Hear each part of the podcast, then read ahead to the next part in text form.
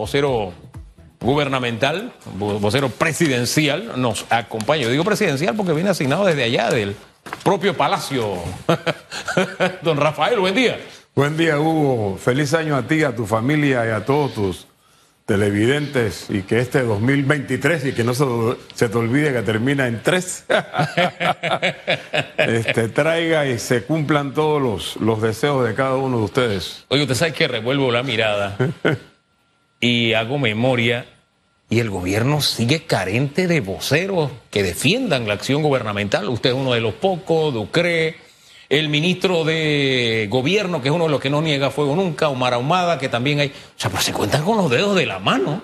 Ya llegan al cuarto año prácticamente sin vocería, sin nadie que ponga el pecho político. Eh, ¿Qué es lo que ha pasado en esa materia? La verdad es que yo, como no tengo responsabilidades en el tema de de la comunicación no te podría decir.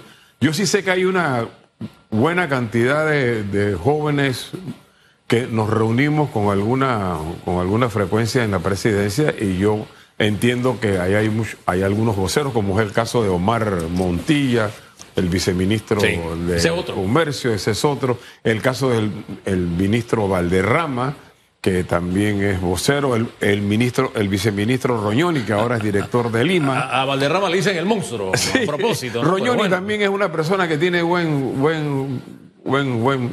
A mí me gusta mucho la forma en que él habla. O sea, sí hay un grupo de 10, 15, donde no veo, donde me gustaría ver, vamos a ponerlo en positivo, es en voceros del partido. Ahí sí he visto una ausencia casi salvo la ministra de Trabajo, que ella es miembro del CEN del PRD, y el ministro de Vivienda y Desarrollo Territorial, que también es miembro del CEN del PRD, este, los demás, la verdad es que muy poco. Y, a propósito del ministro de Vivienda, disculpe que me interrumpa ahí, ese otro que a veces uno no encuentra y lo llama y dice, yo mismo soy. Sí. E, e, e, ese no niega fuego tampoco. Sí, ese no niega fuego, ese es como su papá.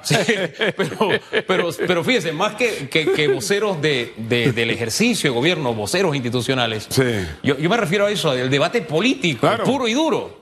Usted está en las dos áreas y tiene esa, esa ventaja, ¿no? Ese debate político puro, puro y duro va a empezar a calentarse en el transcurso de los próximos meses, porque ya entramos en el año preelectoral, ya hay primarias a la mitad de este año, ya eh, muchos de los que funcionarios públicos con mando y jurisdicción deben presentar su renuncia o ya la presentaron para aspirar, en fin, ya este año preelectoral tiene una, la gente tiene una conducta distinta al resto de los años. Ayer le decía un amigo que los panameños normalmente ya en este año y sobre todo en el otro cambian el chip, ya cambian el chip de ciudadanos tranquilos y empiezan a hacer lecturas políticas este, en función de sus propios intereses. ¿ah? Entonces ya la gente cambia el chip, ya la gente viene, bueno, ¿qué viene? El político viene a pedirme el voto, ¿qué a cambio? Hay una, una transacción, una negociación. Bueno, eso ya empieza a empezará en el transcurso de los próximos meses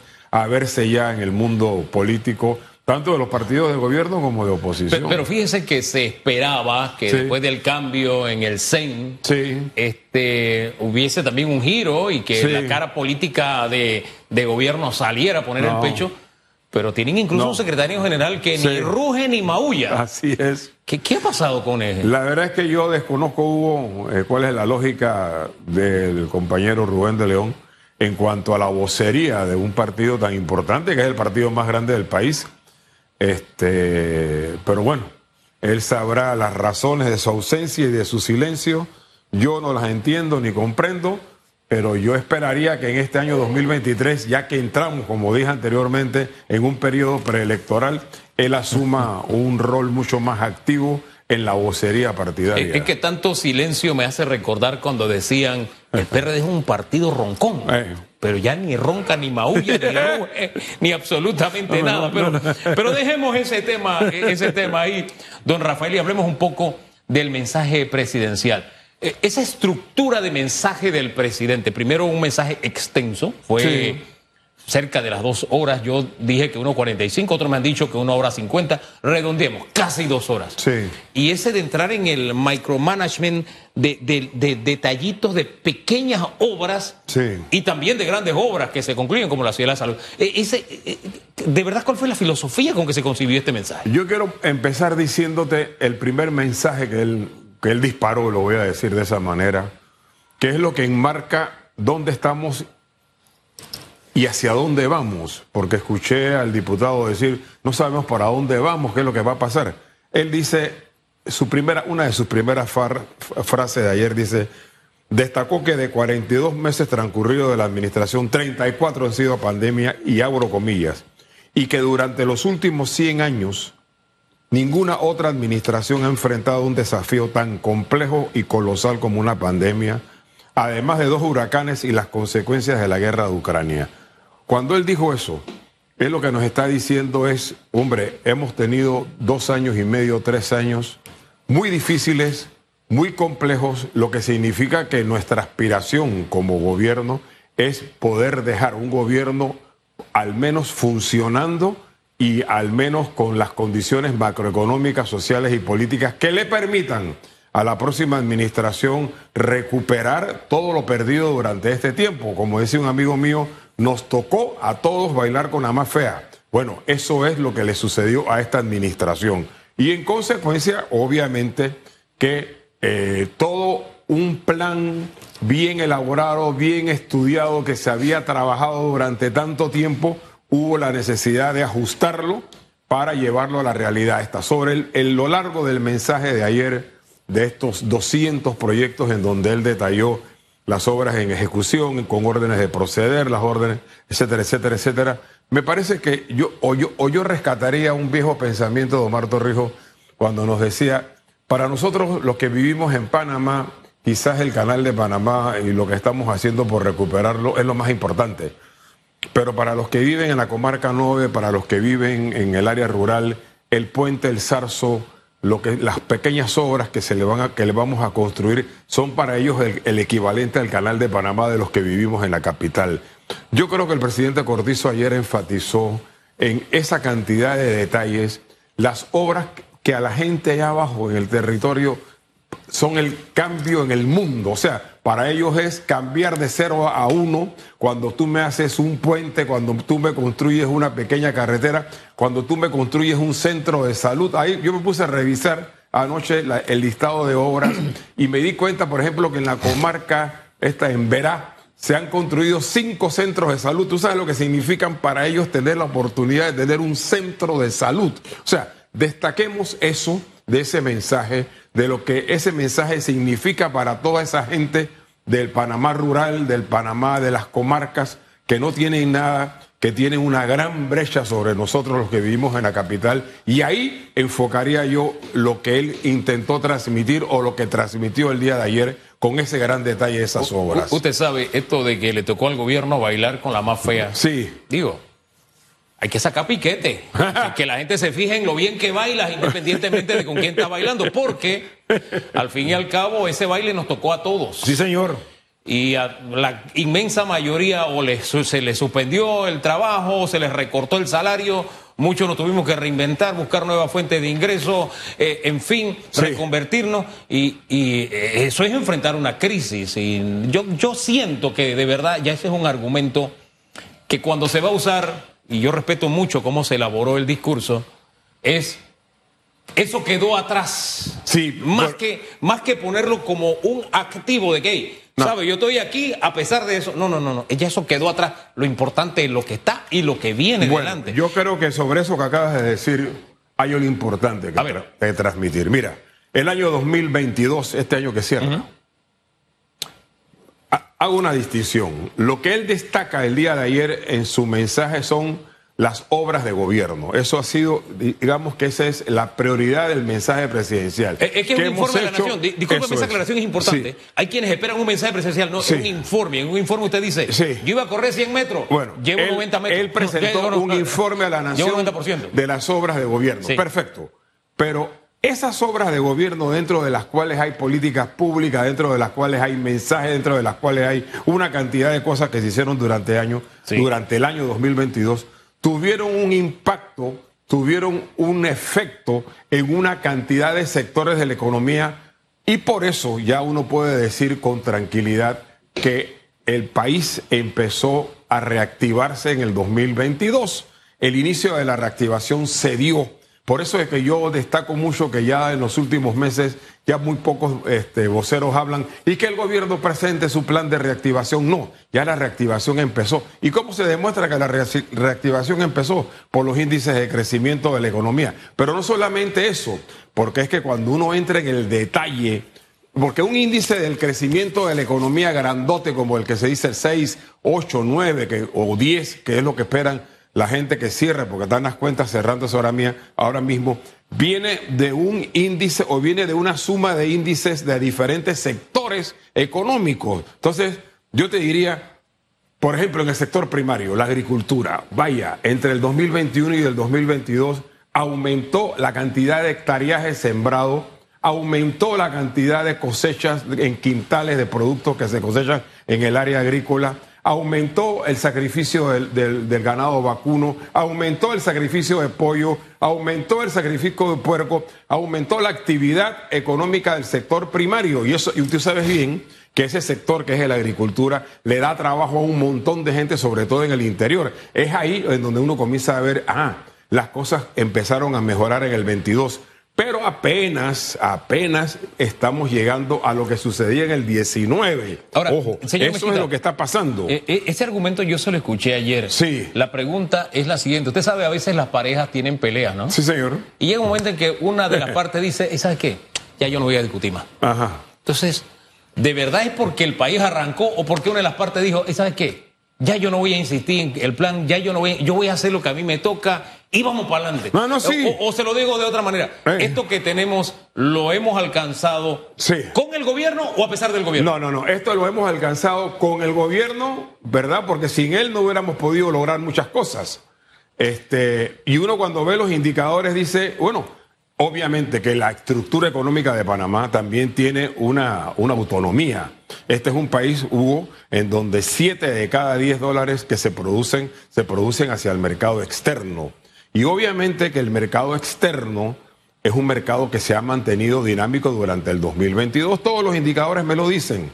De hecho, las exportaciones de este país crecieron a a casi cuatro, a, casi 3.000, a 3.700 millones de dólares producto de la actividad minera. Por eso es que ese tema hay que verlo con cuidado porque la minería en estos momentos tiene un impacto importante en las exportaciones, tiene un impacto importante en el Producto Interno Bruto del país, tiene un impacto importante en la generación de empleo y por eso de una manera muy tolerante, de una manera muy paciente, los mensajes del presidente ayer al respecto del tema de minería fueron, estamos haciendo lo que tenemos que hacer, pero tampoco nos vamos a radicalizar. Hemos, eh, hemos mantenido conversaciones con la dirección de la minería, le hemos presentado una propuesta de contrato, hemos tenido paciencia con ellos, tenemos la constitución de nuestro lado, si quieren ir al pleito legal, pues vamos al pleito legal, ahí vamos a perder todos y lo que se está evitando es casualmente ese mal pleito y lo que se está buscando es mejorar o llegar a un acuerdo beneficioso para ambas partes. Lo que sí no puede ser... ¿Por qué usted dice que vamos a perder todos si no vamos al pleito? No, porque al final de cuentas, mientras estamos en el pleito, las condiciones se mantienen. Eh, yo, yo te digo que de las 3.700 millones que se exportaron el año pasado, la minera paga en regalías 49 millones al gobierno nacional. O sea, cuando en estos días hablé con un amigo que me decía, oye, Rafa, ¿tú no te has dado cuenta cómo han mejorado las condiciones sociales de las comunidades que están alrededor de la mina? Yo digo, sí, obviamente que ha sucedido eso, pero la verdad es que eso no es nada en comparación con lo que esa mina se gana. Y entonces, este, cuando uno ve la cantidad de dinero que esa mina genera, porque genera casi 4 mil millones de ventas al exterior al año, y aquí le vende ese producto, porque es importante decirlo ese producto sale sin procesar. Ese producto es materia prima que se va a China, que se va a Corea, donde se refina, donde se le añade valor y en donde ese producto vale cinco veces más que el producto que sale de Panamá. Entonces, hay una desigualdad inmensa entre lo que ellos ganan y el país gana. Y eso es producto, bueno, yo no voy aquí a juzgar un contrato que se firmó hace tantos años en condiciones totalmente distintas. Lo que quiero decir es que en estos momentos ellos llegaron a un acuerdo con el gobierno nacional en enero, ellos han incumplido ese acuerdo y el presidente de la República ha sido muy firme en decir, aquí están las condiciones, ayer anunció que había entregado un contrato a la minería, espera que esta minería con sus socios, acuérdate que el que está aquí es el CEO de la empresa, hay un socio que son chinos, hay otros socios australianos, otros socios coreanos, tienen que ponerse de acuerdo para aceptar las condiciones que el país mínimamente les ha pedido y que es la justicia que el país se merece en función de los recursos que esa gente se está ganando. Tristemente en nuestro pensum académico no está la formación empresarial, ¿no? Ni, ni, siquiera una cultura mínima. Por tanto, cuando se habla de que exportamos 3 mil millones, por lo general se tiende a pensar, esta empresa cogió 3 mil millones y se lo metió en el bolsillo y lo repartió entre sus accionistas. Ah sin pensar en que realmente toda empresa tiene una inversión y para esa exportación tú tienes una serie de gastos. Así es. Entonces, eh, eh, eh, y en el tema minero yo siento que nos falta mucha cultura para entender estos porcentajes, porque yo al final, mm, le confieso, yo me confundo cómo algunos países logran como Estado tener acceso a cierta cantidad de dinero y cómo otros tienen incluso menos que lo que Panamá tiene eh, en ese contrato. Yo siento que, que, ahí nos falta un poquito de, cultura, pero yo abogo exactamente por lo mismo, que haya un entendimiento. Yo estuve en la pintada este fin de semana y cuando usted le habla a la gente de allá, y subí a la montaña, cuando usted le habla a la gente de allá, el lío se, se demuda. O sea, su cara de preocupación, mejor no, no se la trato de describir, es como una cara de terror ante lo que puede pasar. Porque una cosa es lo que está pasando allá y otra cosa es cómo lo vemos acá. Así mismo es. Pero en fin, volvamos al tema del discurso, porque yo decía, hay un aspecto que yo creo que ahí, ahí sí hay que poner un ganchito. Yo creo que el Estado es permanente y tristemente aquí la tradición es que viene un gobierno y destruye las obras del anterior. O no termina las obras O no las termina, o cambia la placa y dice yo soy el que las inaugura. Es un, un comportamiento tan infantil. Sí. Y el hecho de que se haya rescatado algunas obras que son emblemáticas como la Ciudad de la Salud, yo creo que ahí tenemos que poner un ganchito, tenemos que aceptarlo. Y no solamente eso, hay muchas de las obras que él anunció ayer que no se van a terminar en esta administración. Y espero que se concluyan en la próxima. Te voy a dar un, algo que me sucedió en Puerto Caimito. Sabes que yo vivo en Chorrera y yo vivo en el corregimiento de Puerto Caimito. Bueno, en Puerto Caimito, que es una comunidad muy pobre de pescadores, hay algo que se llama un minsacapsi que se empezó a construir y casi que se terminó de construir en ese pueblo durante la administración de Ricardo Martinelli. Bien, la siguiente administración no concluyó esa obra. Y si tú entras a Puerto Caimito, tú ves ese monstruo metido en ese, en ese lugar de casas tan humildes. Y un día yo me bajé y le pregunto al vecino del Minsacapsi, óyeme, dime una cosa, ¿y tú qué piensas de esto? ¿Sabes lo que me contestó? Mejor no lo hubieran hecho porque él se sentía ofendido de haber, de que un gobierno había tenido, por lo menos el interés de empezar a construir una cosa tan importante para el impacto de la salud de todos ellos y que eso estuviera ahí abandonado durante 10, 12 años y no se hubiera podido terminar. Bueno, así sucedió con muchos proyectos de inversión pública que desafortunadamente no se concluyeron y este gobierno ha tenido la posibilidad de empezar a, retomar muchos de esos eh, proyectos abandonados, empezar a, tratar de, de rescatarlo, porque lo peor que le puede pasar, no a este, a cualquier gobierno, es que tú construyas una obra y la gente no la puede usar que tú construyas un acueducto y que la gente no recibe el agua, que tú construyas un sistema eléctrico y que la gente no reciba la luz, porque eso es un engaño, eso, eso la verdad es que la gente lo, lo resiente más, como me dice este hombre, ¿para qué nos construyeron esta vaina si no podemos usarla? Pues mejor no nos hubieran construido nada. Cuando te dejan es una falta de respeto. No, no, dejaron al país guindando de la brocha en un montón de obras, pero yo creo que eso es destacable. Sí, Ahora sí. Eh, nos decía don Juan Diego, y vuelvo un poquito a su primera respuesta. Qué bien que le dice don Juan Diego, y no lo pongas tan viejo. no, y yo celebro algo. Es un muchacho. mire, déjeme contar una anécdota fuera de cámara, ¿no? Él iba saliendo, él fue claro, directo, fue crítico. Claro. En su argumento consistente. Eso le toca. Pero fíjese que al salir de aquí se estrecharon la mano ah, claro. y conversaron y sonrieron. Ese debe ser el Nos talante respetamos de nuestro país. mutuamente, para que sepa. Claro, claro. Cuando yo a veces veo las redes sociales que no Twitter principalmente, donde no hay contenido y lo que hay es la vulgaridad, el argumento soez. Yo No. digo, Dios mío, aquí Nunca me ¿cómo uno puede eso. invertir? ¿Cómo uno puede invertir tiempo en esto? No, La- es la vida lo que estás invirtiendo ahí. Así pero- es. En fin, eso haría en otro costal. Vuelvo a la primera Venga. respuesta porque usted decía que, bueno, el acueducto o el, o el centro de salud allá de la comarca es lo más importante Para ellos. comarca. Y es cierto. Pero, mire, después que el propio presidente dijo, no me van a creer, van a decir que este es otro país, qué sé yo, y comenzó esa enumeración tan extensa, extensísima realmente, Sí. para estos tiempos de la inmediatez y de todo rápido, de los tweets, de los mensajes breves, de los- donde se cuentan los caracteres. Ajá. Y viendo toda esta reacción, ¿usted cree que el presidente logró su cometido Mire. o todo lo contrario? Mire, le voy a dar un, le voy a, le voy a transmitir un mensaje y un consejo, si me lo permite, a los que manejan la comunicación del Estado. Con eso que él dijo ayer, yo extraería o yo sacaría 400 mensajitos en redes sociales y los dirigiría a cada uno de la gente que tiene eh, las redes en, en esos corregimientos o distritos. O sea, usted tiene que focalizar esos mensajes en la, en la gente que va a estar beneficiada con la obra. Yo agarraría todas las obras que él anunció de Los Santos, hago un paquete por ellas y se las dirijo entonces a la gente que vive en Los Santos. O sea, porque son mensajes que les, que les, que les, que les interesa a ellos, los que viven allá, y tú lo que tienes que hacer es la segmentación de los mismos para que esos, esas personas sepan en tono sí, ah, mira lo que se está construyendo, mira lo que se está construyendo en Pedací, mira lo que está- se está construyendo en La Jamina. Focalizaría el- entonces el mensaje en esas comunidades para que la gente tomara conciencia de eso. Y ahí es donde tiene validez la comunicación. Porque obviamente el que está sentado aquí en Panamá, poco le va a interesar la- lo que está pasando en la comarca Nove o lo que está pasando en la, en la comarca en Verá. Pero a los que están allá, como te dijo en un principio, es todo. No, no, y yo, lo entiendo, yo lo entiendo, pero Sí. al final se trata de un mensaje nacional. Sí, ¿no? señor. Irse a la localía es un poquito, no sé, contraproducente para mi gusto como Sí, observador, ¿no? sí pero, Eh, eh, eh, pero fíjate, este, Hugo, ha sido la norma de él, ¿ah? no es la primera vez que lo hace.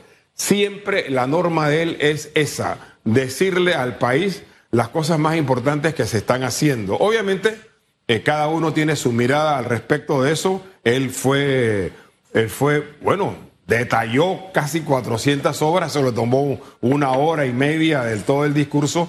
Pero yo creo que además de eso, Hugo, Hubo otra cosa importante en el mensaje de ayer y lo quiero destacar, es el tema del seguro social. Mira, ahí dijo algo y lo leo, porque a mí me gusta leerlo, dice, y él indicó, bueno, que la mesa del diálogo, él espera que de la mesa del diálogo, dijo literalmente, surjan propuestas viables para fortalecer el ¿qué programa diálogo? IBM. Si tenemos más de un año de estar en, Vamos para allá. en pausa. Y que las respuestas que salgan del diálogo no pongan en riesgo la recuperación económica. Ojo lo que dijo.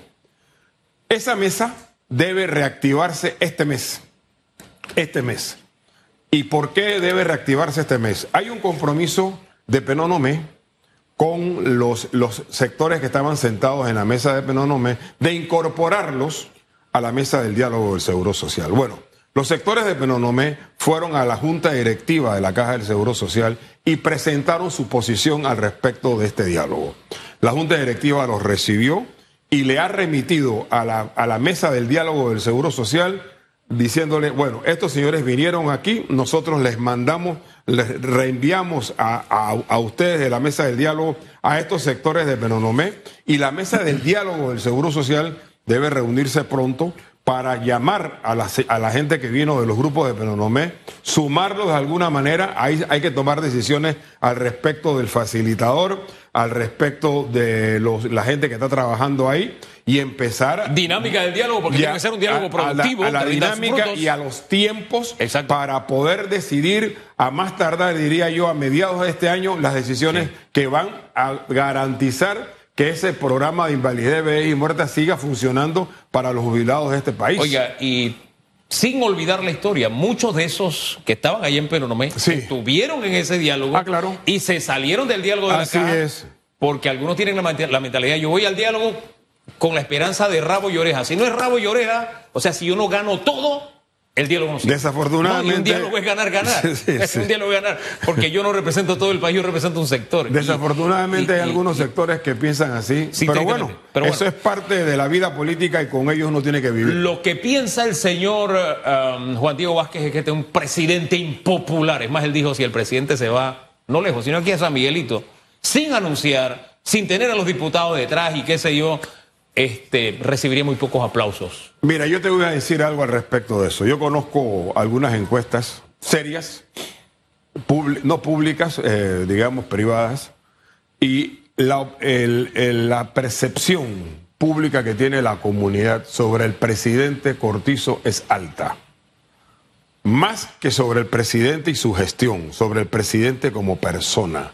Él es una persona que le cae bien a la gente. Él es una persona que transmite confianza. Entonces, eso lo he visto, eh, yo lo he visto en, en- varias encuestas en- y, y él normalmente cuando, él, bueno, él ha tenido sus giras de trabajo comunitario y las ha enfocado obviamente en los lugares más pobres de este país, en los lugares rurales. Él ha- ese ha sido el énfasis de su administración, los lugares rurales. Tocará entonces reenfocarse ahora a los lugares de mayor, de mayor población.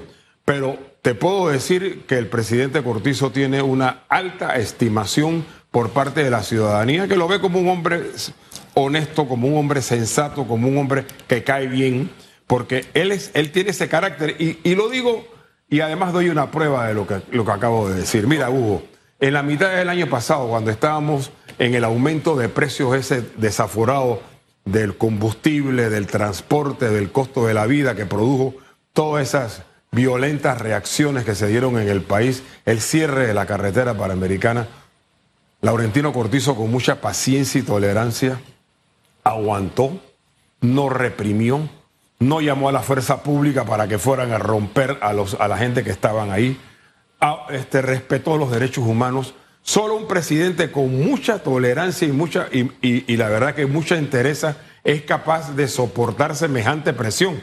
Había un montón de gente que le gritaba que entre la fuerza pública, ya es tiempo que entre los palos, péganle a esos indígenas que no hacen nada. Aquí no hubo perdigonazos, aquí no hubo pérdidas de vista y aquí se resolvió el problema y después de eso nos sentamos en Penonomé a conversar y, y a buscarle soluciones a los problemas en donde se encontraron soluciones para rebajar el costo del combustible, rebajar el costo de las medicinas, rebajar el costo de la canasta básica con diálogo, que ha sido la norma del presidente Cortizo. Dejemos las cosas hasta ahí. Gracias, Gracias don a ti. Rafael.